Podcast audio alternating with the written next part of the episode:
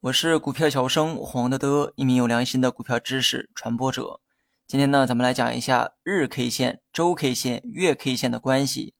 之前呢，我们讲的都是单根 K 线的形态，我们呢默认为单根 K 线就代表股价一天的走势。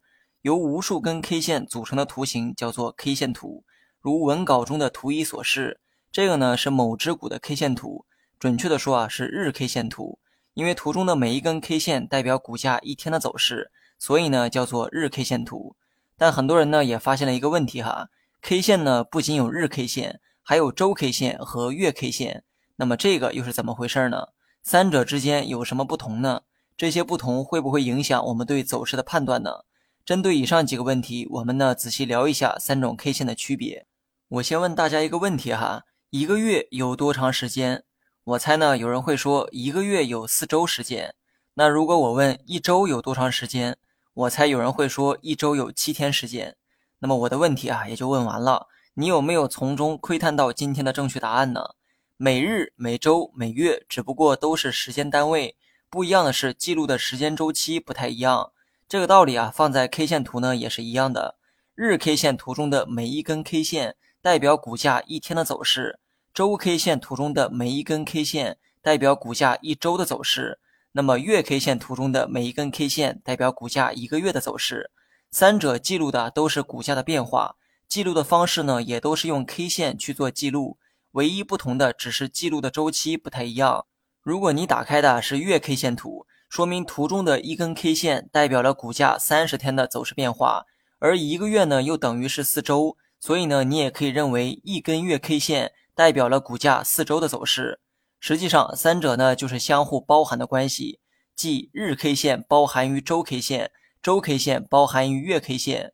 假如说某只新股刚刚上市一个月，如果你看的是日 K 线图，那么你会看到二十二根 K 线，因为呢一个月中有二十二个交易日。学习更多实战技巧，你也可以关注我的公众号“股票小生黄德德”。如果你把走势调到周 K 线图，那么你只能看到四根 K 线，因为一个月呢只有四周时间。如果你把这个走势调到月 K 线图，你猜你会看到几根 K 线呢？没错哈，答案呢是只有一根 K 线，因为一根月 K 线就代表了股价一个月的走势。如果上述的这个例子啊你还是听不懂，那么我可以教你一种方法，快速的进行理解。你可以打开任意一只股票的 K 线图。观察一下该股过去一年的走势。那么，为了控制好变量，你可以把时间确定为某一年的一月一号到次年的一月一号。你会发现，无论你看的是日 K 线、周 K 线还是月 K 线，股价的这个涨幅呢都是一样的。假如这一年股价呢从十元涨到了十五元，那么无论你看的是哪一种周期的 K 线图，股价的这个结果啊都是从十元涨到十五元。唯一不同的是 K 线的数量。你如果看的是月 K 线图，这一年的走势只有十二根 K 线呈现在你面前。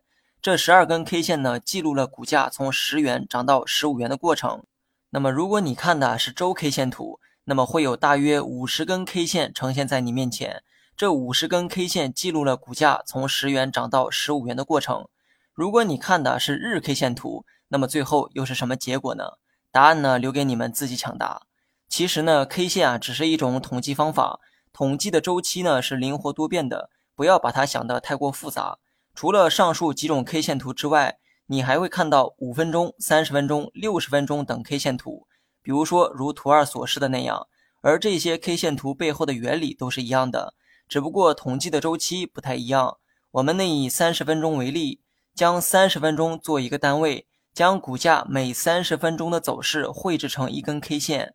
换言之，一根 K 线就代表了股价三十分钟的走势，无数根这样的 K 线组成在一起，就成了三十分钟 K 线图。